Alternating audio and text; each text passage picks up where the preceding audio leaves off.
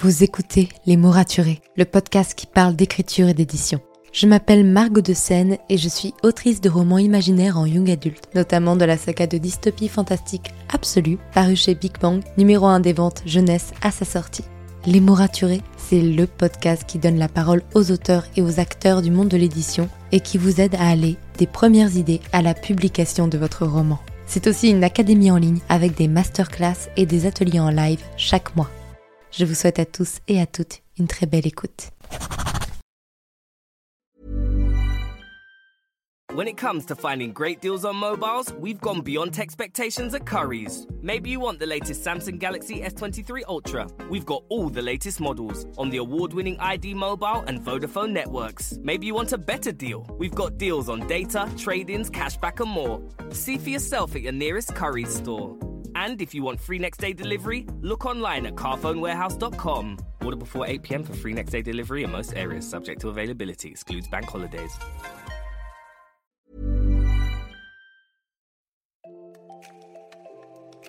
Bienvenue sur Les mots raturés, le podcast qui parle d'écriture et d'entrepreneuriat. Je m'appelle Margot de Seine, étudiante en marketing passionnée par l'écriture depuis l'âge de 10 ans. Dans ce podcast, je vous aide à écrire votre roman en vous partageant mon expérience et celle de formidables auteurs entrepreneurs. Pour recevoir des conseils chaque mardi matin, inscrivez-vous à la newsletter via l'adresse dans les notes de l'épisode. En attendant, prenez votre boisson préférée, mettez-vous à votre aise et bonne écoute. Hey, ravi de vous retrouver pour ce nouvel épisode de podcast. Aujourd'hui, encore une interview et j'ai le plaisir d'accueillir Cyril Destocky. Cyril Destocky, c'est un auteur autodidacte qui a passé des années à démêler l'ensemble des techniques d'écriture partagées dans les livres et sur le web. Il a fini par partager son expérience de terrain avec le plus grand nombre d'auteurs possible grâce à son blog, puis à sa chaîne YouTube et son compte Instagram. En plus de son service de bêta lecture et de son coaching personnalisé, Cyril a lancé sa formation Page Turner pour apprendre à créer une intrigue passionnante. Et on va parler d'absolument tout ça dans cet épisode, notamment de son métier de bêta lecteur professionnel, de ce que ça implique la bêta lecture, de comment trouver un bon bêta lecteur, de toutes les étapes pour euh, bien travailler un roman avant de passer à la correction, de la différence avec la correction. Et je vous laisse avec tout ça. Tous les liens de Cyril sont dans les notes de l'épisode. Bonne écoute. Ok, bonjour Cyril. Bonjour Margot. Je suis très très contente de t'accueillir ici, malgré notre sacré décalage horaire. Je, crois qu'on a, on a 8 heures, c'est ça Tu me disais en, 8 off heures, que il était 10, 10, heures du matin, alors que pourtant, euh, normalement, on vit pas très très loin de l'autre, vu que tu es belge. ouais, normalement, on est d'un côté et de l'autre de la frontière. Oui, bah oui, euh, c'est plutôt euh, sympathique. Alors, dis-moi, pour toutes les personnes qui ne te connaissent pas, qui, qui ont sauté sur l'épisode par pur hasard ou par pure habitude, est-ce que tu pourrais te présenter? Alors, je m'appelle Cyril de Stocky, je suis coach en écriture, bêta lecteur et formateur en écriture maintenant. Ok. Tu veux un peu plus euh, peut-être Du coup, tu...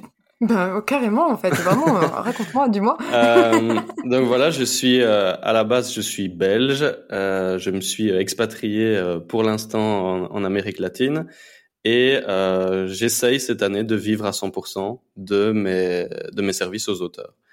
Et pour l'instant, ça fonctionne très bien. Et euh, voilà. Ok, bah là, là j'aime bien. Là, c'est une bonne présentation. T'es où exactement en Amérique latine? Je me souviens plus. Je suis euh, dans les Caraïbes, au Honduras. Ok, d'accord. Et c'est plutôt sympa. Il, fait beau, il fait chaud, j'imagine? Ah bah écoute, mes sorties, c'est passé de aller sous la pluie et se balader dans un parc à euh, aller sous les palmiers à la plage euh, où la mer est chaude, quoi. Ouais, je pense que ça vaut bien euh, quelques mois sans frites belges. J'avoue Ouais. ça, vraiment. Alors, donc, dans ton intro, tu me dis que t'es es plein de choses, notamment t'es coach. Mais euh, moi, surtout, je t'ai découvert avant que tu sois coach et quand tu faisais surtout de la bêta lecture. Mhm. Et euh, est-ce que tu peux me donner ta définition de ce qu'est la bêta lecture? Alors pour moi, la, la bêta lecture, en fait, c'est... Euh, enfin, t'as as deux choses. T'as les bêta lecteurs, disons, euh, amateurs, qui vont relire de bonne foi, euh, qui vont faire ça volontairement. Ça, en général, on a tous des bêta lecteurs euh, amis. On a tous des amis à qui on fait lire ce qu'on écrit. Et un bêta lecteur pro, ben, c'est quelqu'un qui fait ça, mais à un haut volume. Donc moi, je reçois pratiquement tous les jours des nouveaux textes. et je suis tous les jours en train de lire environ deux, entre deux et quatre heures par jour des textes d'auteurs que je ne connais pas, qui m'ont découvert sur Instagram en général. Et mon but, c'est d'arriver à leur faire un retour sur ce texte pour le transformer en la meilleure version possible de leur manuscrit. Mais bêta lecteur n'est pas égal à correcteur. Alors non, correcteur, euh, ça, il y a déjà un épisode du podcast, tu vois, je te fais de la promo, de l'auto-promo. Euh, par exemple avec Miralta, qui elle est correctrice, elle va corriger tout ce qui est faute d'orthographe, de grammaire, euh, typographie, etc. Euh, moi, c'est vraiment lié au texte, donc c'est l'histoire, les personnages, la construction, la structure, tout ça. Mais je ne, je ne touche même pas au texte en fait. Je fais des remarques, mais je ne, je ne modifie rien.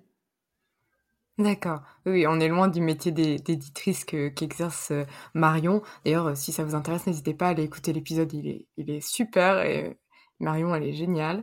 Et j'ai vu que vous travaillez un petit peu ensemble, que, que vous vous, vous autopromotiez tous les deux sur, respectivement sur vos sites. Bah oui, puisqu'en fait, on, on, on, suit une certaine chaîne. En fait, il y a souvent des gens qui, qui me sont envoyés par Marion. Et inversement, moi, j'envoie des gens chez Marion. Et euh, en fait, enfin, ça m'arrive régulièrement. Là, je viens de finir une bêta lecture la semaine passée de quelqu'un qui euh, va retravailler son texte puis va l'envoyer en correction euh, chez Marion. Donc, en fait, on, on se suit souvent. On, on, est lié par les auteurs qui font appel à nous. bah, je trouve ça génial, vraiment. Et pour toi, en fait, finalement, le travail de bêta lecture, c'est aussi obligatoire que les travaux de correction dans le processus de publication? Je pense que oui. En fait, je pense que le travail de correction, c'est surtout pour euh, euh, s'aligner sur les, les standards euh, nécessaires pour euh, pour la publication, pour que ce soit propre, quoi. Mais je pense que euh, qu'il n'y ait pas de faute et que ce soit dans un, rédigé dans un français correct, c'est pas la seule nécessité pour un texte. Il faut aussi que le lecteur éprouve du plaisir en lisant quelque chose. Et la bêta lecture, c'est une étape ultra importante même si tout le monde n'en a pas forcément conscience et c'est normal, euh, c'est quelque chose qui s'apprend, mais c'est ultra important tout simplement pour euh, tester son texte en fait. Parce que si on ne le fait pas bêta lire, on l'envoie un peu dans la fosse au lion euh, sans savoir comment ça va se passer. Et quand on le fait bêta lire, surtout quand on le fait bêta lire par plusieurs personnes, bah, ça permet de se rassurer en fait. On aborde ça de manière beaucoup plus sereine parce qu'on se dit ok, j'ai trois personnes qui l'ont lu, elles m'ont toutes dit que voilà maintenant c'était ok et donc on peut l'envoyer. on sait que on va pas recevoir des retours ultra négatifs sur telle ou telle chose. On est plus confiant quand il y a des gens qui ne nous connaissent pas, qui ont lu et qui ont dit voilà, ok, maintenant c'est bon. Ok. Et justement, là, tu dis des gens qui ne nous connaissent pas. Moi, par exemple, mes bêta lectrices, c'est toutes des amies, c'est toutes des bêta mhm. de bonne foi, comme tu me disais. Et pour toi, c'est quoi les critères justement pour trouver un bon bêta lecteur Que ce soit un bêta lecteur professionnel comme toi, ou finalement un bêta lecteur amateur, mais pas forcément proche, parce qu'il n'y a pas tout le temps des personnes qui écrivent autour de nous. Pour toi, quels critères, à quels critères on doit faire vraiment attention pour trouver son bêta, son bêta lecteur? Mais je pense qu'il faut justement faire la différence entre les deux. As, je, je, pense que le mieux, c'est de faire un, un, mélange entre bêta lecteur euh, autour de soi au départ, bêta, bêta lecture euh, amateur, quoi, et puis euh, bêta lecture pro pour ceux qui veulent aller euh, un peu plus loin. Euh, évidemment, dans son entourage, bah, il faut chercher des gens qui sont un minimum bienveillants et puis surtout qui s'intéressent un minimum au genre dans lequel on a écrit. Si on a écrit un bouquin de fantasy et qu'on le fait lire à un ami même très proche qui déteste la fantasy, bah, évidemment que ça va mal se passer. Euh, puis il faut faire attention aussi à ce que ce soit pas quelqu'un. Enfin, il faut choisir quelqu'un dans son entourage qui n'a pas peur de dire les choses, même si ça peut être un peu blessant parce que ça c'est le cas, le coup classique, euh, quelqu'un qui l'a fait lire à plusieurs amis qui ont tous dit que c'était génial, que c'était le prochain euh, prix Goncourt, euh, même prix Nobel, et puis euh, quand on le fait lire à, à des, des, lecteurs, on se rend compte que bah, c'est pas aussi bien que ce qu'on croyait. Donc dans son entourage, je dirais choisir avant tout quelqu'un qui n'a pas peur de vexer si c'est pour que ce soit un, commentaire constructif. Quoi. Dans les bêta lecteurs pro, encore une fois, ça va dépendre de plein de choses. Déjà, il y a des bêta-lecteurs qui ne lisent pas certains genres. Euh, je pense notamment euh, à tout ce qui est euh, séparation entre littérature de l'imaginaire et euh, littérature dite réaliste. Il y a des gens qui voilà qui n'aiment pas trop la fantaisie, la, la science-fiction, etc. Et à l'inverse, il y en a qui ne lisent que ça parce que le reste les ennuie. Donc, il faut trouver quelqu'un qui aimera le genre dans lequel euh, vous écrivez et puis surtout, euh, voir aussi euh, ce qu'ils ont déjà bêta lu, avec quels auteurs ils ont déjà, auteurs et autrices d'ailleurs, avec quels auteurs et autrices ils ont déjà collaboré, donc se renseigner un peu sur les affinités. En fait, c'est un peu la même chose que quand on choisit une maison d'édition ou un correcteur.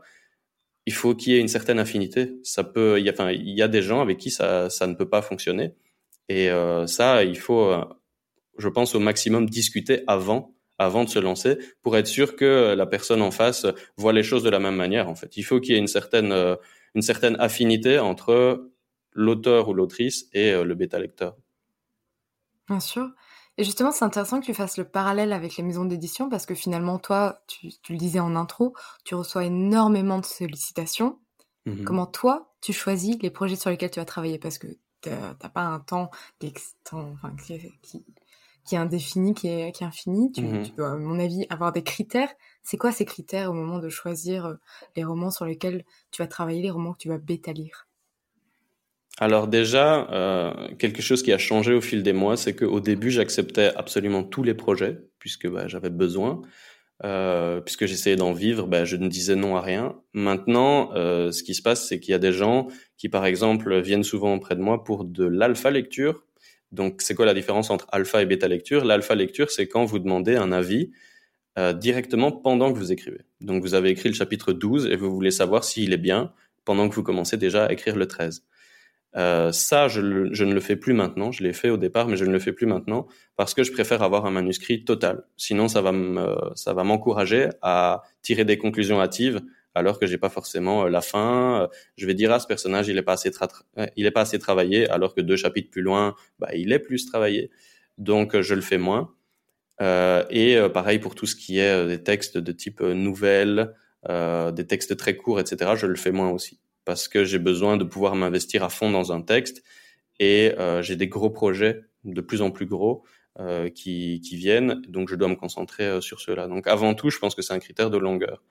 Alors heureusement, mais je pense pas que ce soit le cas pour tout le monde, euh, il y a absolument aucun genre que j'aime pas en fait. Je lis vraiment de tout dans ma vie de, lecteur, euh, tout à fait en dehors du domaine professionnel, je lis de tout. Donc, euh, j'ai absolument aucun problème avec tel ou tel genre. J'écris, je, je lis de l'imaginaire du réaliste. Euh, je lis euh, là une homo-romance alors que je suis hétéro, donc tu vois que je lis vraiment de tout. Donc, heureusement, j'ai pas de souci de ce côté-là et c'est pas vraiment un critère euh, le genre. Euh, après, c'est rarement arrivé, mais il peut arriver qu'il y ait tout simplement un auteur euh, ou une autrice qui m'explique quelque chose parce qu'on discute hein, souvent avant et où je vois que clairement je vais pas pouvoir l'aider. Par exemple, c'est quelqu'un qui me demande un avis général sur tel ou tel personnage et surtout qui me demande de la mise en page et des corrections. Bon, ben moi je fais pas ça.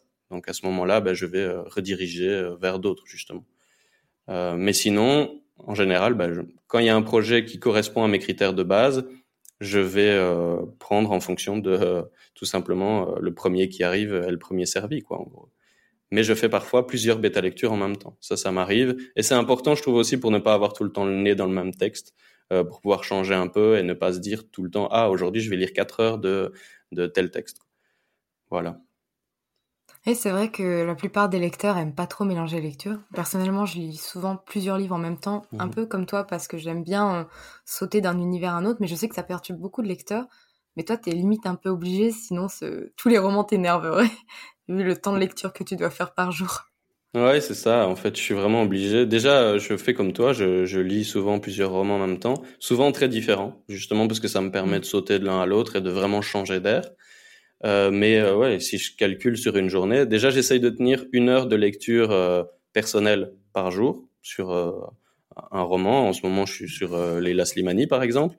Et en bêta lecture, comme je te disais, je suis à 2 à 4 heures par jour. Donc il y a des jours où je lis 5 heures au total sur ma journée. Donc j'ai vraiment besoin de pouvoir switcher, d'aller aller de l'un à l'autre, parce que sinon le cerveau, il dit stop.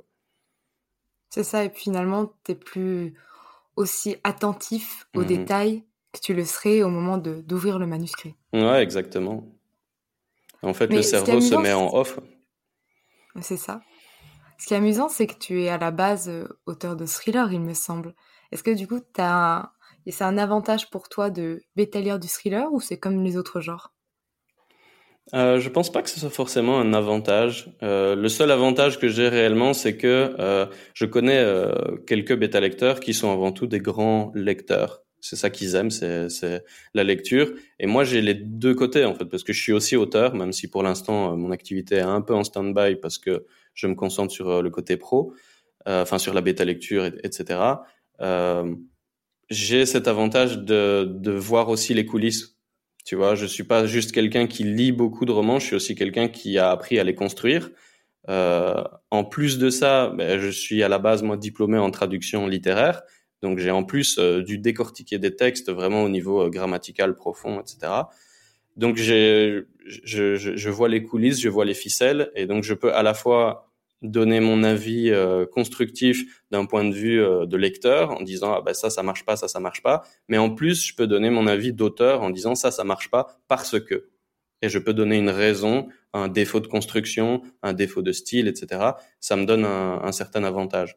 Euh, maintenant le genre ne me donne pas forcément d'avantage je crois parce que justement j'ai expérimenté beaucoup de genres. Je ne montre pas tout ce que j'écris évidemment et du coup, euh, le fait de toucher à tout, bah, ça me donne un, enfin, ça ne me donne pas vraiment de prédilection pour euh, pour aimer particulièrement le thriller ou autre.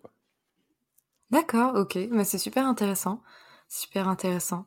D'ailleurs, au fur et à mesure que tu parles, je me posais la question. Tu dis que tu as fait donc des études dans, de traduction, c'est ça? De, mmh de, euh, Est-ce que tu as fait d'autres formations qui te permettent d'être aussi calé tout ce qui est orthographe, parce que voilà, tu as quand même eu en grammaire, mais également construction d'histoire, parce que je sais que tu as lu énormément de livres aussi de construction d'intrigues. Est-ce que tu peux nous en parler un peu? Alors en fait, donc il y a deux volets. Il y a mes études d'abord. Euh, souvent, évidemment, les gens ne comprennent pas parce qu'ils se disent bah oui, mais c'est de la traduction, donc c'est des langues étrangères. Quel rapport ça a avec euh, l'écriture? En fait, il faut savoir qu'en traduction, on traduit toujours vers sa langue euh, natale.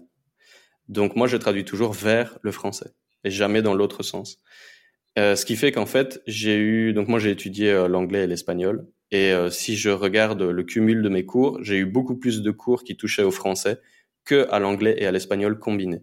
En fait, un bon traducteur est d'abord un maître de sa langue natale. Donc j'ai eu énormément de cours sur le français, grammaire, orthographe, lexicographie, style, etc. avant de me spécialiser euh, vers la littérature.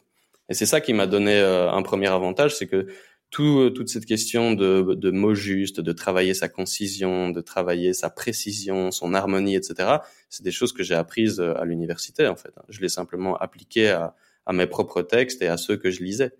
Et puis après, en parallèle de mes études, vu que j'étais passionné d'écriture et de littérature, euh, il y a eu tout cet aspect, euh, bah, voilà, quand on est à l'UNIF, on passe son temps à la bibliothèque, euh, à lire des ouvrages de référence, etc. Ben moi, en plus de lire des bouquins de traduction, je lisais aussi des bouquins de euh, narratologie, d'écriture de scénario, euh, de, de, des correspondances d'auteurs, etc. Ce qui fait que j'ai énormément appris en lisant et en même temps, ben, j'écrivais aussi un peu à mes heures perdues. Et c'est ça qui a fait euh, vraiment mon apprentissage, mais ça a été un peu sans m'en rendre compte en fait. À la base, je lisais parce que j'étais intéressé, et euh, au bout d'un moment, je me suis dit, ah bah tiens, j'ai lu 10 euh, bouquins, ah bah tiens, j'ai lu 20 bouquins. Et à la fin, à force de comparer, bah, tu commences à te faire ton propre avis sur telle ou telle question. Euh, et c'est ça qui a fait, euh, je pense, mes connaissances. C'est le fait que j'ai lu les ouvrages de référence, j'ai lu des trucs aussi un peu obscurs, euh, des, des trucs difficiles à trouver même sur Amazon et tout ça. Euh, c'est ça qui a fait que j'ai, disons, une, une vision plus large de, de l'écriture. Et en plus, bah, il y avait ce côté mise en pratique. Quoi. Et pour toi, c'est quoi le meilleur livre d'écriture que tu aies pu trouver, que tu aies pu lire? Ben, en fait, euh, bon, je vais faire le coup classique du il n'y a pas de bonne réponse, mais c'est vrai, c'est vrai qu'il n'y a pas de bonne réponse parce que je pense que l'erreur, c'est de se dire ah ben il y a un bon bouquin, enfin il y a le meilleur bouquin, c'est celui-là que je vais lire et c'est celui-là qui va tout m'apprendre. Euh, je pense que le, vrai travail de, quelqu'un qui veut apprendre, c'est d'en lire plusieurs, justement pour se rendre compte à quel point ils peuvent se contredire. Parce que quand on suit un livre à la lettre, euh, on a l'impression que c'est un genre de Bible, que c'est ah il a tout compris. Et en fait, quand on lit d'autres auteurs qui ont écrit des trucs qui sont parfois pas du tout, enfin c'est des auteurs qui sont pas du tout d'accord entre eux parfois, eh ben on va voir ce petit côté ah tiens j'avais pas vu les choses comme ça, ah tiens j'avais pas pensé à remettre euh, ça en question. Et c'est justement ça en fait, c'est la somme de tout ce qu'on apprend qui nous donne notre propre avis euh, sur la question. Euh, moi, le premier livre qui m'a fait vraiment découvrir l'écriture, je l'ai découvert par hasard, mais c'est vrai, on dirait presque une histoire en fait, la manière dont je l'ai découvert, parce que j'étais euh, à la bibliothèque comme très souvent pour faire un travail pendant mes études, et totalement par hasard, je me suis trompé d'aller. je cherchais, je sais plus quoi, et je me suis retrouvé dans le rayon rhétorique et cinéma, et je suis tombé sur un bouquin de style qui s'appelle L'art d'écrire enseigné en 20 leçons de Antoine Albala et euh, c'est un bouquin qui parle vraiment que de style, d'harmonie, de concision, tout ça, qui m'a appris plein de choses. Et c'est de là que c'est parti. C'est un très bon bouquin, très peu connu, c'est dommage, mais je dirais pas que c'est genre le meilleur livre sur l'écriture parce qu'il faut euh, en lire d'autres pour voir des, des points de vue contradictoires. Voilà. Totalement. Tu sais que moi, les deux seuls livres d'écriture que j'ai vraiment lus de A à Z, c'est l'anatomie de scénario de Trouby et c'est mmh Mémoire d'un métier de Stephen King. Il n'y a pas plus opposé en termes, d'écriture. Vraiment, j'ai pris les deux opposés, j'ai fait ok, on va, on va regarder les deux. Et je ne suis d'accord ni avec l'un ni avec l'autre, mais je trouve qu'ils ont raison sur certains points, mais sans être jamais 100% d'accord. Donc je comprends tout à fait ce que tu veux dire. Mais ok, je connaissais vraiment pas le livre que tu as cité. Je l'ai cité dans une interview de, de Astrid Sterrin euh, parce que il est, je trouve qu'il est vraiment bien, mais c'est vrai qu'il est un peu, enfin, il date. Hein, je crois que c'est de fin du 19e, donc ça date un peu. C'était à une époque où ils étaient ultra exigeants sur le style. Et au début, je le savais pas. Moi, j'ai lu le bouquin comme ça. Puis à un moment donné, je vois qu'il commence à critiquer Flaubert. Je fais, bah ça va, le gars, il, il se sent plus ou quoi? Et euh, il, en fait, il le critiquait, mais comme s'il allait lui parler, quoi. Et c'est parce que Flaubert était toujours en vie à l'époque de publication du, du livre. Je trouve ça génial, effectivement. Mais alors, juste une question bizarre, mais pour toi, est-ce qu'un auteur doit avant tout être un lecteur ou on peut écrire sans lire? Euh, Disons qu'avant, j'avais un point de vue très tranché. C'est-à-dire que moi, mais vraiment pour, je, je parle de mon cas personnel, je pense que plus je lis, meilleur je suis. C'est aussi simple que ça. Maintenant, je sais qu'il y a des gens euh, à qui j'ai exposé ce point de vue et qui m'ont dit, ben moi, euh, euh, ok, lire c'est bien, mais j'ai pas besoin de tellement lire parce que j'analyse vraiment chaque livre que je lis en profondeur, ou je le relis, ou j'ai vraiment un bon esprit critique sur telle ou telle chose. Donc, je pense que chaque auteur est différent. Mm-hmm. J'essaye vraiment de de voir tous les points de vue et ça c'est quelque chose de difficile quand on parle d'écriture sur euh, sur les réseaux. Mais j'essaye vraiment de ne jamais imposer mon point de vue et de faire genre je suis un prophète euh, c'est moi qui sais tout. Euh, j'essaye de voilà de prendre tout en compte. Mais j'avoue que j'ai énormément de mal à imaginer qu'on puisse écrire sans être un minimum lecteur à la base. Même s'il peut y avoir des exceptions il y a toujours des génies. J'ai du mal à le comprendre et en fait, j'ai trouvé une bonne analogie récemment de ça pour vraiment expliquer ce que j'entends par là. Euh, en gros, imagine, tu essayes d'apprendre une langue étrangère, mettons euh, l'anglais. Euh, si tu as appris un petit peu d'anglais et puis qu'on te met dans une pièce fermée où tu n'entends jamais d'anglais, tu ne lis pas de nouveaux livres en anglais, rien du tout, il n'y a plus d'anglais qui rentre dans cette pièce. Si tu t'entraînes tous les jours à parler anglais, ben, tu vas peut-être améliorer un peu ta prononciation, tu vas peut-être améliorer un peu euh, la fluidité avec laquelle tu parles, tu vas peut-être te mettre à penser en anglais, tu vas t'améliorer un peu, mais tu vas toujours atteindre un certain plafond. Parce que tu n'entendras plus de nouvelles phrases qui vont venir corriger ta prononciation. Tu n'entendras plus de nouvelles manières de parler, euh, de nouvelles expressions que tu ne connaissais pas, etc. Donc tu vas toujours atteindre un plafond. Donc si tu veux écrire sans lire ou en lisant très peu, tu peux et tu vas t'améliorer. C'est automatique, tu vas forcément t'améliorer. Mais tu vas aussi atteindre un plafond et les seules personnes capables de dépasser ce plafond, c'est celles qui lisent et qui voient comment d'autres, des gens bien meilleurs qu'eux, ont fait avant eux, qui s'en inspirent, qui le comparent, qui font aussi un travail de réaction. Parfois, on lit, on lit un, livre, on dit ah ben j'aurais pas fait ça comme ça, et on le fait autrement. Et c'est comme ça pour moi qu'on progresse. L'inspiration est ultra importante en écriture.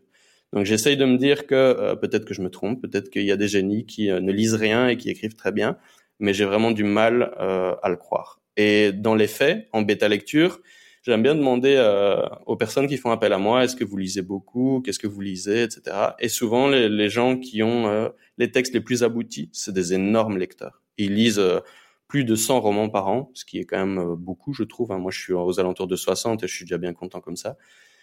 Donc, je pense qu'il y a vraiment une corrélation entre le, le volume de lecture et la qualité de l'écriture. Mais ça dépend quand même de chacun, évidemment. Il y a des gens qui lisent 10 livres par an et qui sont d'excellents auteurs, et à l'inverse, il y en a qui en lisent 150 et qui ont du mal. Ça dépend vraiment de chacun. D'accord. Et justement, en, revenant à ton métier de bêta lecteur, est-ce que tu peux me raconter ce que tu fais? C'est-à-dire, par quelles étapes tu passes au moment de bêta lire un roman, du premier moment où l'auteur prend contact avec toi, au moment où tu lui rends son manuscrit totalement bêta lu et tu lui dis au revoir Ok, alors euh, le processus, euh, c'est euh, évidemment au début la prise de contact. Donc les gens arrivent sur mon site. en général, bon, ils me connaissent déjà un petit peu d'Instagram ou de YouTube. ils remplissent un formulaire et là, rien que dans ce formulaire, je vois déjà un petit peu si ça va fonctionner ou pas. Parce qu'il y a des gens qui me qui me parlent d'alpha lecture, tout ça. Donc je vais déjà devoir expliquer à certains que c'est pas exactement ce que je fais. Euh, mais si ça passe, j'essaie toujours de discuter un peu avec euh, l'auteur, savoir ce qu'il a voulu faire. Parce que c'est très difficile d'aider un auteur si on ne sait pas ce qu'il a cherché à faire à la base. Parfois, euh, il a essayé de raconter l'histoire de, je sais pas, j'ai eu un texte récemment de quelqu'un qui essayait de raconter, de, de, mettre au jour un problème de harcèlement de travail en roman, de harcèlement moral, et ben, c'est clair que si elle me l'avait pas dit à la base, j'aurais pas forcément fait attention dès le début du livre et j'aurais pas pu lui dire OK, tu as réussi ton pari ou euh, non, on ressent pas forcément ce problème de harcèlement. Donc j'ai besoin de savoir au moins un minimum ce que euh, la personne a essayé de faire. Et donc il y a un premier processus de discussion, d'échange par email qui est plus ou moins long. Il y a des gens qui veulent pas trop parler de ça, qui disent euh, non mais je préfère juste vous donner mon texte et vous me dites ce que vous en pensez, c'est tout. Et je respecte ça. Et puis il y en a, plus on les relance et plus ils parlent et, et ils aiment autant donner euh, plein d'informations sur leur, euh, leur livre. Après, il y a le fameux moment où l'auteur doit laisser, euh, doit me laisser son bébé, un peu comme si j'étais le babysitter. C'est la première fois qu'il laisse le bébé tout seul. Et ils ont peur, évidemment, parce que pour eux, même s'ils me connaissent un petit peu, souvent via les réseaux, euh, ils ont un peu peur parce que c'est vrai qu'ils envoient un texte à finalement un inconnu qui pourrait très bien partir et aller le publier à leur place euh, ailleurs. Bon, évidemment, je ne fais pas ça, mais je comprends qu'on puisse avoir peur. et, et, je sais que voilà, enfin, j'ai été à leur place, je sais exactement ce que c'est, mais il y a toujours ce moment du euh, voilà, il faut laisser son texte et puis Là, ça va dépendre. Il y a des gens qui reviennent vers moi et qui me demandent ah, ça va, ça avance, tout se passe bien, est-ce que vous appréciez? Et là, en général, je leur donne un, début de retour, mais évidemment euh, sans trop d'infos. Hein. Il faut pas non plus. Euh, enfin, je donne pas des, des bouts de, de, de rapport. Je les, en général, je les rassure un petit peu. Mais c'est le moment euh, difficile pour eux parce qu'ils doivent être patients. ils doivent attendre que moi je lise tout ça, que j'analyse tout ça. Et moi, de mon côté, pendant ce temps-là, qu'est-ce que je fais? Je fais en général une première lecture en prenant très peu de notes, voire pas du tout juste pour m'imprégner un peu du texte et pour voir un peu euh, de quoi ça parle, comment c'est construit, etc. de manière générale. Et puis seulement après, je vais relire et là, en étant super attentif, en faisant des grosses pauses, et je vais analyser en général tout en même temps. Parce que euh, j'ai déjà essayé, mais je trouve que ça ne marche pas. Euh, j'ai déjà essayé d'analyser d'abord juste les personnages en faisant une première lecture, et puis juste l'intrigue, et puis juste le style, etc. Et ça fonctionne pas en fait, parce que je pense que dans une histoire, à la fin, le lecteur, lui, il va lire à la base le roman une seule fois. Alors il y en a qui vont le, le, relire, hein, mais en général, on lit au moins, enfin, on se concentre sur une seule lecture, et c'est dès la première lecture qu'on va avoir tous les éléments qui se mélangent. On va avoir les personnages, on va avoir l'intrigue, on va avoir le style, on va avoir les dialogues, les descriptions, tout ça. Donc moi, il faut que je m'assure que ça fonctionne en même temps, en fait. Je peux pas les analyser de façon séparée. Et donc, euh, je vais lire lentement, prendre énormément de notes, m'arrêter. Et ce qui arrive le plus souvent, alors c'est très frustrant, mais ça fait partie de mon boulot, c'est que je me rends compte à la page 120 qu'il y a un problème. Mais c'est pas, il vient pas d'arriver à la page 120. Euh, c'est un problème qui est récurrent et je m'étais pas forcément rendu compte qu'il était là. Et à la page 120, je me dis non mais là stop, il y a un problème avec ça et je dois revenir en arrière et je dois retrouver tous les endroits où euh, tous les petits indices que j'ai loupés et qui montraient que, que ça coinçait, ou tous les petits indices que j'ai sous-estimés.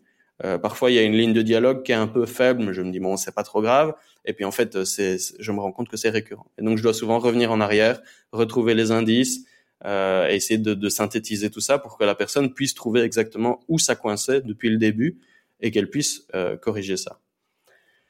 Une fois que j'ai ça, ça commence à être long. Hein. euh, une fois que j'ai ça, je vais euh, je vais avoir en gros une somme totale de, de notes. Et alors là, j'en ai vraiment plein. Alors pour ceux que ça intéresse, je fais ça sur Notion, euh, qui est un, un logiciel slash euh, site que j'adore et toi aussi, je le sais bien. Ah oui. Euh, et euh, je vais en fait faire un truc qui fonctionne mais juste super bien. C'est-à-dire qu'à chaque fois que je prends une note, je l'écris dans une case. Pour ceux qui connaissent Notion, c'est dans une euh, dans une table, donc comme dans un tableur sur Excel si vous voulez. Euh, je l'écris dans une case. À côté, je note la référence de la page au cas où je dois la retrouver. Et à côté, je le mets dans une catégorie. Alors j'ai des catégories du genre conflit et enjeu. J'ai des catégories du genre exposition, ça fait partie du style, euh, description, euh, dialogue, des choses comme ça. Et ça va me permettre à la fin d'écrire un rapport. Moi, je fonctionne comme ça. J'écris un rapport final. Euh, donc, c'est-à-dire que la personne va recevoir non pas son texte euh, avec euh, des, corrections ou des propositions de correction, ça c'est plus un travail éditorial, mais elle va recevoir un rapport final avec chaque aspect qui est analysé. Euh, donc le rapport est, euh, enfin, il est, linéaire, donc c'est-à-dire que chaque point est analysé séparément, mais moi, dans les faits, je l'ai analysé en même temps. J'ai tout analysé en même temps, j'ai pris mes notes en même temps. Et dans Notion, ben, on peut tout simplement classer toutes les notes en mettant un filtre. Tiens, je ne veux que les notes qui concernent le dialogue, et pouf, j'ai tout qui revient. Et donc parfois, si le roman fait 450 pages, ben moi j'ai des notes qui s'étalent sur 450 pages, mais d'un coup résumées à un seul aspect, les dialogues. Et ça va me permettre d'écrire un, une partie de mon rapport sur les dialogues. Et je vais faire ça pour tous les points, tous les différents points. J'écris aussi une conclusion et une intro pour que la personne sache un peu globalement ce que j'ai pensé et mon avis personnel aussi de, lecteur parce que c'est pas que de l'analyse, il y a aussi un peu de feeling, un peu de d'émotion, qu'est-ce que j'ai ressenti, est-ce que ça fonctionne, est-ce que ça fonctionne pas, est-ce que moi j'ai aimé, est-ce que j'aurais été content de lire ça euh, euh, en tombant dessus par hasard dans une librairie ou pas, etc. Et je vais donc avoir un rapport final. À ce moment-là, je contacte l'auteur ou l'autrice et je lui dis ça y est, ton attente prend fin, euh, j'ai fini mon rapport. Et là, en général, ils sont évidemment tout contents.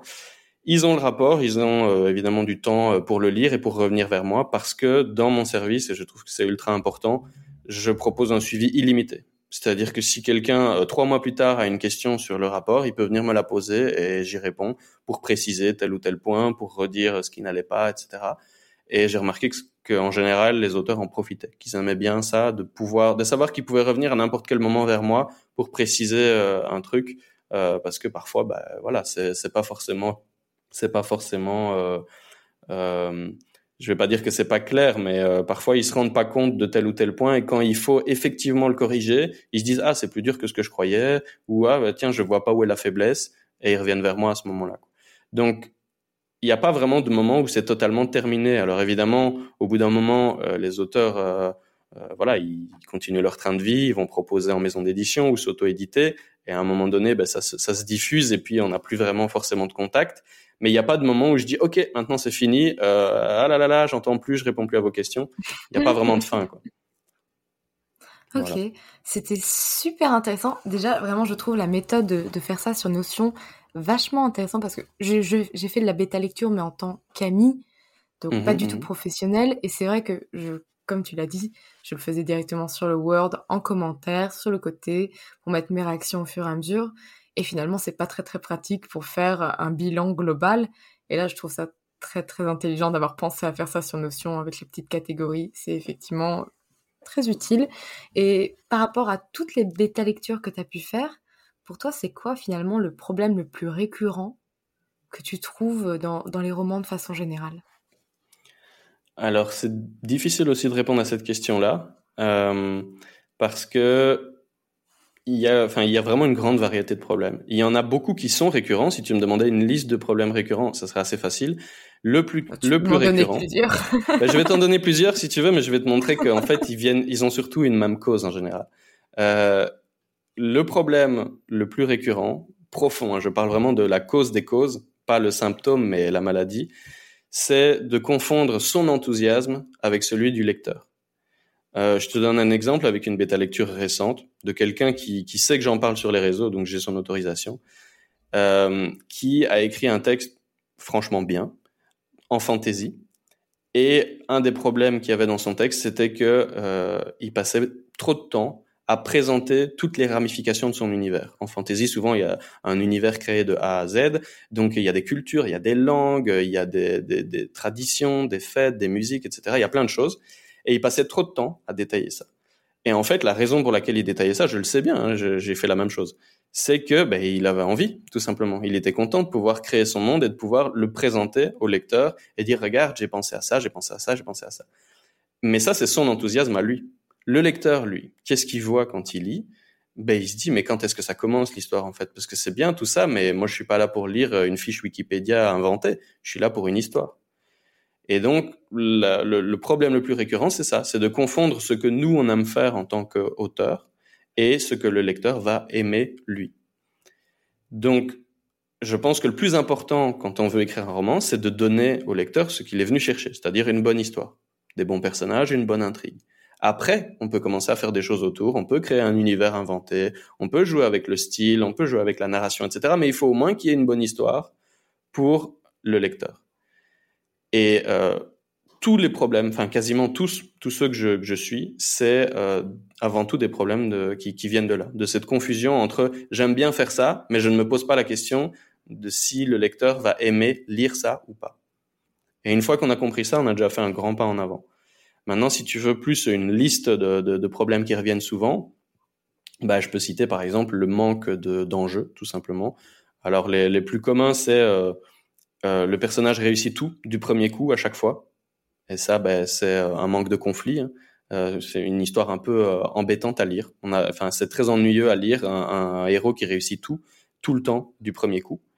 Ou alors, il peut échouer, mais il se passe rien. Ben, c'est la même chose en fait. C'est le même problème. S'il échoue et qu'il se passe rien, ben, ça veut dire qu'il n'y a pas d'enjeu, qu'on s'embête et que c'est pas intéressant. ou alors, il va échouer, mais il se passe quelque chose, mais de pas très de pas incroyable qui va pas vraiment l'handicaper. Ça, c'est un problème d'enjeu. Donc euh, voilà, c'est tous des, soucis euh, qui viennent de là et qui peuvent être résolus en grande partie quand on arrive vraiment à se mettre à la place du lecteur. Mais ça, c'est difficile à faire en écrivant. Je, je le sais bien, c'est vraiment difficile d'écrire et en même temps de se mettre à la place du lecteur. En général, il faut laisser reposer un peu son texte pour être capable de le relire comme un lecteur et non plus comme un écrivain. Donc euh, c'est ça le plus difficile. Euh, par contre, la bonne nouvelle, c'est que je pense qu'il n'y a pas d'exception à ce que je vais dire, mais euh, tous les tous les auteurs, toutes les autrices qui ont fait appel à moi se sous-estimaient. Clairement, ils se sous-estimaient. À chaque fois, ils me disent euh, ah, je sais que rien ne va, mais dites-moi s'il y a quelque chose à sauver, alors que le texte est très propre en fait. Il y en a qui me disent bon, je pense que c'est complètement raté, mais peut-être que vous pouvez m'aider à à, à, reprendre euh, ce qui fonctionne et à repartir sur de bonnes bases, etc. Alors qu'en fait, il y a, y a plein de points positifs. Alors c'est pas, je suis pas en train de dire qu'ils écrivent tous des textes parfaits. Évidemment, il y en a qui ont certaines faiblesses qu'il faut corriger. Mais souvent, euh, le niveau auquel ils placent leur propre manuscrit est en deçà de là où il est euh, euh, effectivement. Et là, dans les jours qui viennent, je vais terminer une bêta lecture de quelqu'un qui m'a dit qu'elle savait qu'il y avait plein de problèmes et qu'elle pouvait pas encore l'envoyer en maison d'édition en l'état. Et c'est vraiment très bien écrit. Hein. Il y a pratiquement, enfin, j'ai dû chipoter pour dire quelque chose parce que euh, y a, y a pas de gros problèmes euh, sur ce texte. Donc, euh, si vous êtes auteur ou autrice et que vous nous écoutez en ce moment, sachez qu'il est très probable que vous vous sous-estimiez. Mais tu crois que c'est à cause du fait qu'on n'ait pas de vraie formation? Parce que finalement, le, quand on a une formation diplômante ou à la fin tu peux dire voilà j'ai ma licence d'auteur d'écrivain, donc, euh, finalement, même si je fais pas des choses parfaites, je sais que j'ai un bon niveau de base. Tu crois que c'est pour ça finalement que qu'on attend ce syndrome de l'imposteur? Ben, je pense que c'est lié euh, parce qu'en fait, moi-même j'ai ça. Hein. Euh, quand j'ai fait mes études, il n'y avait pas vraiment de master création littéraire, etc. Encore moins en Belgique. En France, vous en avez quelques-uns, mais en Belgique, il n'y avait rien. Et euh, du coup, euh, enfin, je sais que mon diplôme, quand je quand je le dis, on ne pense pas tout de suite ah oui, euh, ok, donc il est parfaitement, c'est parfois parfaitement cohérent avec son métier actuel. Je sais bien que c'est pas le cas et j'aurais préféré faire une formation écriture créative comme ils ont dans les dans les universités américaines là avec Brandon Sanderson et tout ça, ça c'est ultra stylé. Mais euh, voilà, on n'avait pas ça. Donc évidemment, euh, surtout au début, je me sentais un peu illégitime. Bon, maintenant, il y a, y a l'expérience qui fait que euh, voilà, la machine est lancée, ça va. Mais au début, euh, effectivement, je me disais, mais attends, il y a des gens qui me payent, alors que qui suis-je, etc. Euh, parce qu'il n'y a pas vraiment de, de, formation. Alors, il commence à y en avoir de plus en plus, heureusement, c'est bien.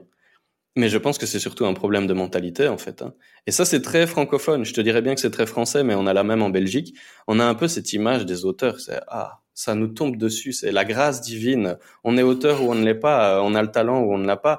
Et dès qu'il y a un auteur qui essaye de se lancer, on le compare direct à du Proust ou tu vois, à des monuments de la, littérature.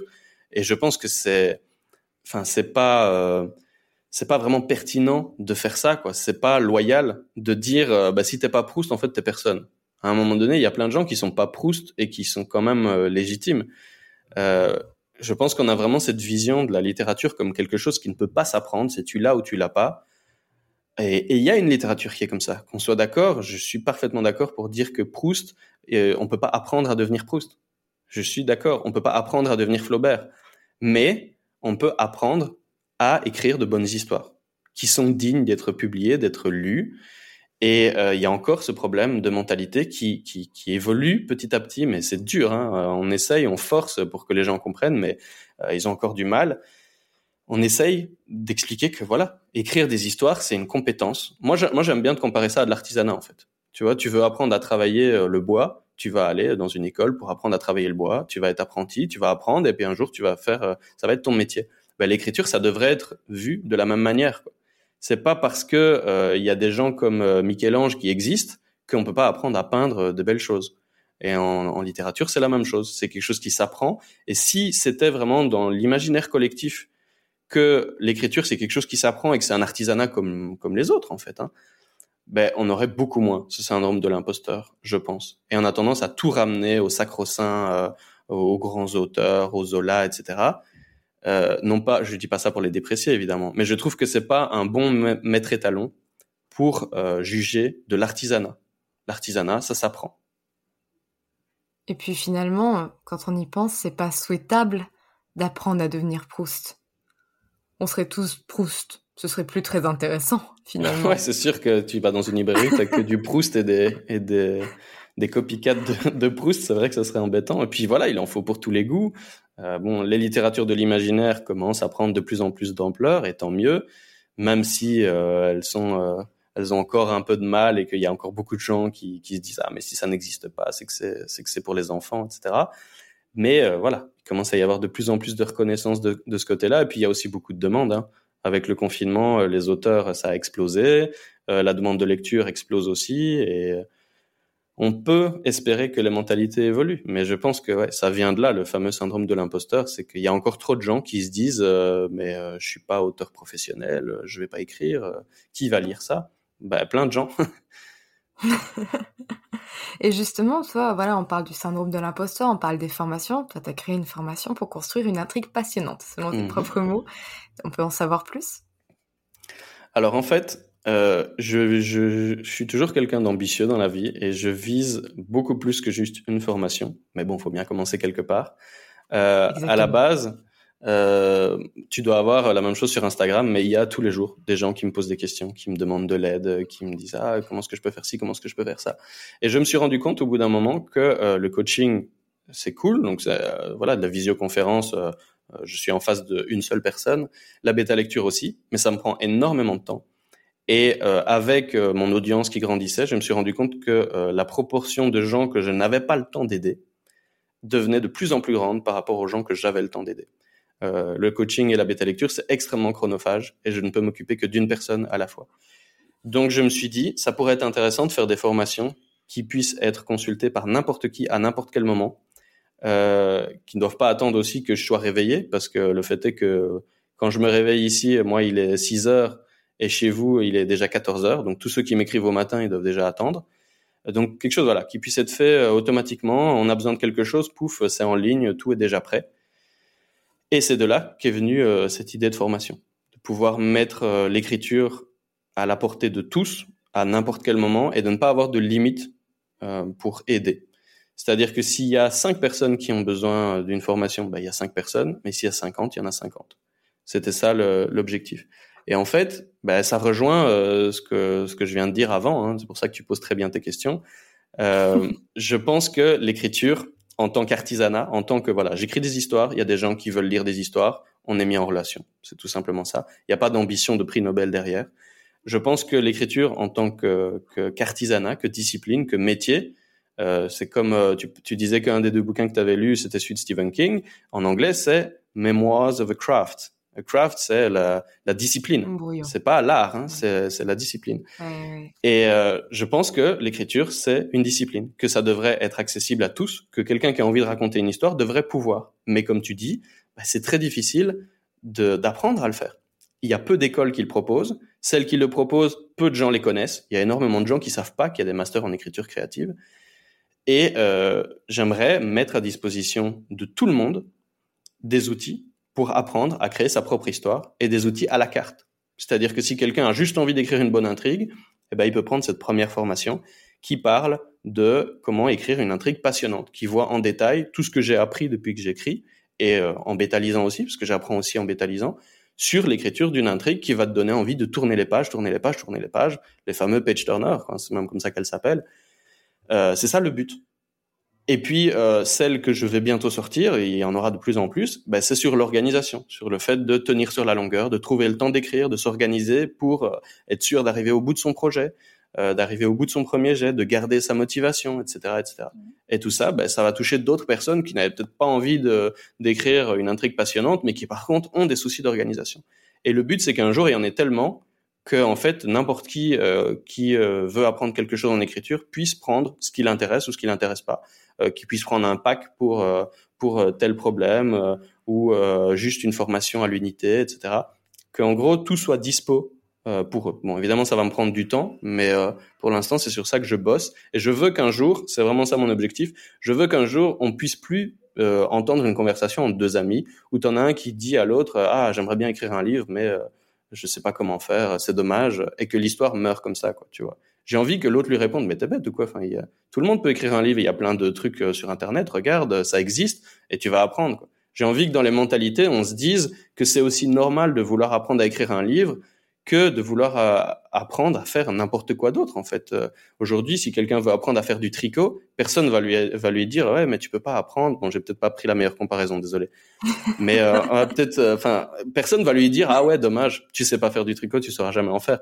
Ben en écriture c'est ça pour l'instant. C'est ah tu sais pas écrire, ben tu sauras jamais écrire. Moi, j'ai envie que ça disparaisse des mentalités. Ça. J'ai envie que tout le monde se mette à apprendre l'écriture comme une discipline, comme une autre et que cette sacro-sainte, euh, cette sacro-sainte euh, notion d'art euh, immuable tombé des, cieux disparaisse. évidemment qu'il y a des génies, mais on a le droit d'écrire des histoires quand même. Quoi. Exactement. Je suis tellement d'accord avec tout ce que tu as dit, vraiment. De toute façon, tu me vois à la caméra, je suis en mode, je hoche la tête là. c'est, c'est, c'est tellement ça, en fait. On doit pouvoir apprendre et surtout, on doit pouvoir savoir que l'on peut apprendre. Parce qu'il mmh y a beaucoup de gens encore qui se disent, voilà, je suis dans mon coin. Et c'est de l'autodidacte. Et je l'ai cru aussi pendant très longtemps. Et je trouve ça génial de, de, voir autant de formations se créer et surtout de profils différents de formations se créer. Comme ça, ça convient à plein d'auteurs différents et je trouve ça très très bien. Et euh, donc par rapport, toi, juste au coaching personnalisé dont tu as, as, parlé, comment ça fonctionne? Parce que je suis un peu curieuse quand même de voir ce que tu fais, même si peut-être que ça va réduire au fur et à mesure du temps, j'en sais rien. Mais ouais. Euh, ben, c'est déjà en train de, de, réduire un peu, en fait, justement parce que j'ai de moins en moins de temps. Euh, le coaching, à la base, ça répondait à... Il n'y en avait pas au début, je faisais que de la bêta lecture. Et il y a de plus en plus de gens qui sont arrivés avec euh, des idées de texte, mais ils n'avaient pas de texte à me soumettre, puisque la bêta lecture, par définition, c'est quelqu'un qui a terminé son premier jet, qui vient près de moi. Euh, il y a plein de gens qui n'arrivent pas à terminer un premier jet, qui ont des problèmes d'organisation, justement. Ça rejoint encore les mêmes sujets et du coup euh, qui venait me voir et qui me disait désolé moi j'ai pas de texte à vous soumettre mais justement je vais en écrire un. Euh, j'y arrive pas j'ai déjà commencé ça et ça euh, je m'en sors pas. Est-ce que vous pouvez euh, regarder ça avec moi? Et c'est de là qu'est venue cette cette idée de coaching. Et en gros là il y a beaucoup plus de discussions par contre parce que c'est en général chacun a son problème bien spécifique. C'est pas j'ai un texte est-ce qu'il est bien est-ce qu'il est pas bien dites-moi. C'est vraiment des problèmes personnels. Et là j'ai eu de tout. Il y a des gens ils essayaient de se remettre à écrire après une maladie qui les avait euh, forcés à rester chez eux pendant euh, cinq ans, par exemple. Donc, c'est des grosses expériences psychologiques difficiles à vivre. Euh, il y en a d'autres, c'était euh, tout simplement des problèmes de de, structure, ils ne savaient pas comment créer une histoire, ils avaient besoin d'apprendre. C'était un peu comme une, une formation express personnalisée, quoi, en gros. Donc, problème très vaste, très varié. Euh, c'est beaucoup de discussions. En général, je fais remplir un questionnaire à la personne avant pour essayer de cerner son problème en détail, parce que le but c'est pas que elle paye pour une séance et qu'on passe la séance à apprendre à découvrir son problème. Quoi. Ça, c'est peut-être chez le psy qui vont faire ça, mais euh, chez moi, c'est je veux d'abord comprendre au, au moins euh, pouvoir cerner un minimum leurs problèmes pour moi préparer quelque chose. En fait, je passe plus de temps à préparer un coaching que euh, la séance réelle parce que j'ai déjà dû réfléchir à certaines choses. Souvent aussi, c'est lié à des textes. Hein. Il y a des gens qui me disent, bah voilà, j'ai écrit euh, 13 000 mots, j'arrive pas à aller plus loin, je suis bloqué, qu'est-ce que je dois faire? Bah il faut euh, moi que je lise ce texte. Euh, il y a eu quelqu'un qui est venu me voir euh, il y a peut-être un mois ou deux parce que il avait des problèmes pour, enfin en gros, il, savait écrire, mais il faisait trop de réécriture. Il devait réécrire, réécrire parfois 10, parfois encore plus de 10 fois les mêmes passages et il aurait bien aimé réduire ça pour y passer euh, moins de temps. Bah ça c'est pareil, j'ai dû lire euh, des, des, parties de son texte, voir quelles corrections il avait faites, euh, lire six, sept corrections, et puis voir est-ce que cette correction on aurait pu le réduire en deux. Donc c'est vraiment au cas par cas, et là c'est beaucoup plus basé sur l'écoute. C'est ça la grosse différence, c'est que la bêta lecture, je suis euh, seul avec le texte de la personne qui doit me faire confiance et qui entend euh, un silence radio pendant le temps de la bêta lecture. Le coaching c'est l'inverse. Je n'ai pas de, texte à, pro à, proprement parler, euh, c'est l'auteur directement qui est en relation avec moi. Je dois apprendre à cerner son problème et puis à m'adapter à la personne aussi. Hein. Il y a des gens qui veulent qu'on leur parle cash, qui n'aiment pas qu'on tourne autour du pot pour essayer de leur dire les choses gentiment. Et à l'inverse, il y a des gens, on voit très bien que euh, si on dit les choses trop frontalement, elles vont euh, se braquer ou mal le prendre. Et donc, il faut s'adapter énormément à la personne en face. C'est ça la grosse difficulté. Oui, j'imagine que ça doit être vraiment très différent de ce que tu fais finalement en bêta lecture, mais en même temps, tout est lié. Tout est mmh lié ouais. et euh, tout est lié dans tes activités. Et c'est pour ça aujourd'hui que tu t'y retrouves et que tu arrives à faire euh, les trois actuellement. Dis-moi, on, on, approche des, des, 50 minutes. Est-ce que tu aurais euh, trois conseils que tu aimerais donner à une jeune personne qui se dit, tiens, je lis beaucoup et le métier de bêta lecteur, ça m'intéresse alors pour devenir bêta lecteur, euh, je pense que la première chose à faire, donc on part du principe que la personne lit déjà beaucoup, ce qui est pour moi, ça aurait été le premier conseil que j'aurais donné. Euh, donc on part du principe qu'elle lit déjà beaucoup, ce qui est très important. Euh, et euh, mon premier conseil, c'est c'est quelque chose que j'ai pas fait au début et que j'aurais dû, c'est d'apprendre à se connaître soi et à ne pas se dire qu'on doit lire de tout et de toutes les manières pour faire plaisir à l'autre euh, il s'avère que si vous n'aimez pas lire euh, de la romance, ben n'allez pas bêta lire de la romance. Vous allez euh, donner un retour qui n'est pas pertinent à la personne en face de vous. Il faut comprendre que la personne, euh, elle vous confie son bébé, et donc si vous lui faites un retour qui n'est pas pertinent, non seulement elle a perdu son temps, mais en plus elle a un peu l'impression d'avoir été dépossédée d'une partie d'elle-même pour rien. Elle est un peu trahie. Donc il faut respecter le, la personne qui fait appel à vous et savoir vous, ce que vous aimez, ce que vous n'aimez pas, ce que vous êtes prêt à lire, ce que vous n'êtes pas prêt à lire, et être clair dès le début. Il faut pas faire comme moi et accepter de tout, même si moi j'ai l'avantage que je lis de tout, mais euh, voilà, il faut être clair sur ce qu'on fait et euh, ne pas accepter forcément tous les textes. C'est pas grave de, refuser certains textes. Il vaut mieux refuser et euh, ne pas faire perdre du temps à la personne. Ça, c'est le premier conseil. Alors, je suis en train de réfléchir en même temps que je l'ai dit. Deuxième conseil, et ça pour moi c'est obligatoire, c'est d'apprendre comment une histoire est construite tout simplement. Je pense que un lecteur, il va toujours être limité dans ce qu'il va pouvoir dire d'une histoire parce que il ne passe pas de l'autre côté du miroir. Et il va dire son ressenti, il va donner son point de vue extérieur, son point de vue de récepteur. Mais si on veut vraiment aider un auteur, il faut aussi être capable de lui dire où ça coince, de lui montrer l'engrenage qui est bloqué pour qu'il puisse s'améliorer. Si on lui dit juste, euh, ben voilà, tel personnage, je l'ai pas trop aimé, euh, je sais pas pourquoi, mais je l'ai pas trop aimé, ça ne l'aide pas. Il sait juste le problème, mais il ne voit pas d'où vient le problème, exactement ce qu'il a causé, et ça peut être dix choses différentes. Euh, un auteur qui sait qu'il y a un problème et qu'il y a dix manières de le corriger, il saura pas le, lequel choisir. Donc il faut apprendre comment une histoire est construite. Pour moi, ça fait euh, partie du métier, tout simplement.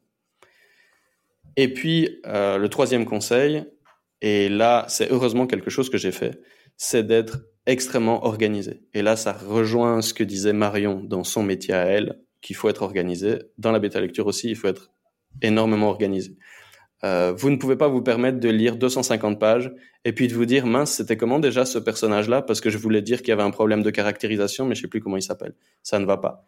Euh, vous ne pouvez pas euh, vous rendre compte d'un problème et puis euh, vous dire mince j'ai oublié de faire ci j'ai oublié de faire ça ah j'aurais dû penser plutôt à faire ça moi le fait que je note dans Notion c'est justement parce que enfin c'est venu avec le temps hein. au départ aussi je, je prenais des notes j'ai même fait un peu sur papier au début etc ça, évidemment que ça vient avec le temps, mais il faut s'organiser le plus possible et le plus vite possible pour éviter de perdre trop de temps. Parce que moi, c'est ce qui est en train de m'arriver. J'en ai de plus en plus des demandes de bêta. Et si je suis pas organisé, également dans mon emploi du temps, ben je m'en sors pas. Surtout que euh, pour l'instant, j'ai jamais manqué une, une, deadline et je compte jamais le faire. Mais euh, faut bien se mettre à la place de la personne qui fait appel à nous et qui se dit euh, mon manuscrit est dans les mains d'un inconnu pendant X semaines et elle a peur. Donc il faut être capable d'avoir terminé en temps et en heure. Et la bêta lecture, c'est des temps souvent longs. Moi, j'ai eu un texte récemment de plus de 200 000 mots qui est qui a atterri dans mes mains. Donc c'est environ quatre fois la longueur d'un NaNoWriMo, ce qui est énorme. Si je m'organise pas, ou si je perds mes notes, ou si je perds un fichier ou quoi, je suis foutu. Donc il faut être ultra organisé. Voilà, je pense que j'en ai trois là. Oui, et là, en plus, avec le bonus de faut lire beaucoup. J'étais un peu, un peu piqué dès le départ dans la question, excuse-moi. Ça t'a obligé d'en trouver d'autres. Mais les trois sont très très bien, rassure-toi.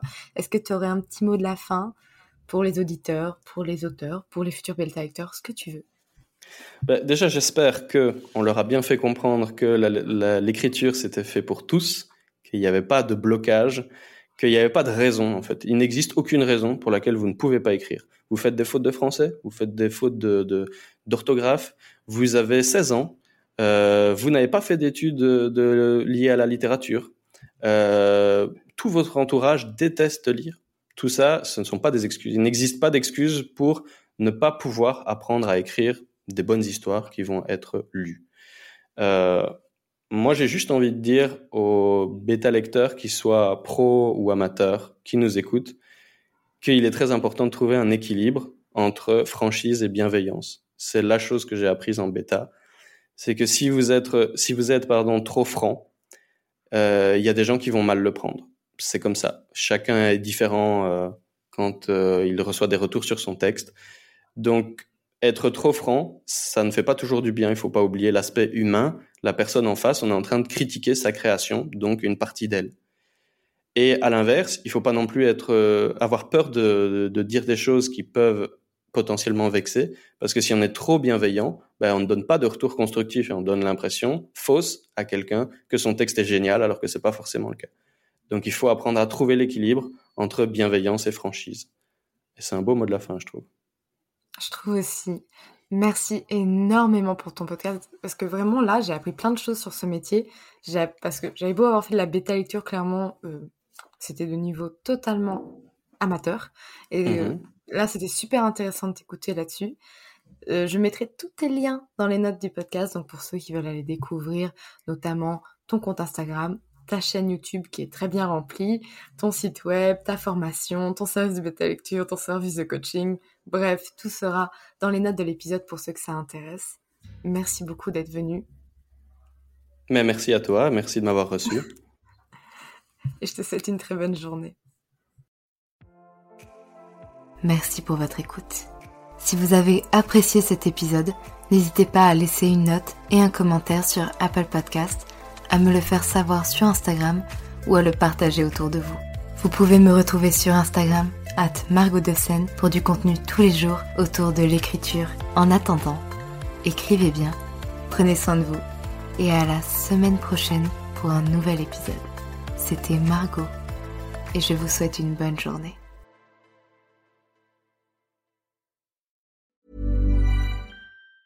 When it comes to finding great deals on mobiles, we've gone beyond expectations at Curry's. Maybe you want the latest Samsung Galaxy S23. We've got all the latest models on the award winning ID Mobile and Vodafone networks. Maybe you want a better deal. We've got deals on data, trade ins, cashback, and more.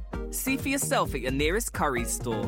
And if you want free next day delivery, look online at carphonewarehouse.com. Order before 8 pm for free next day delivery in most areas, subject to availability, excludes bank holidays.